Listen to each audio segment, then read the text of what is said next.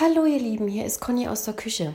Ich melde mich bei euch, weil ähm, ich heute einen Schnappschuss von meiner Tochter gesehen habe, von meiner Jüngsten, ne, wo sie ein bisschen nachdenklich äh, drauf ausschaut. Und ähm, auf dem Heimweg sagte ich so zu ihr, du, wenn dir mal danach ist, äh, traurig zu sein, dann darfst du gerne traurig sein, dann musst du nicht fröhlich lachen.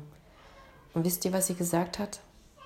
Sie sagte, ja, das, was traurig ist, muss zuerst raus und dann darf das raus, was fröhlich ist.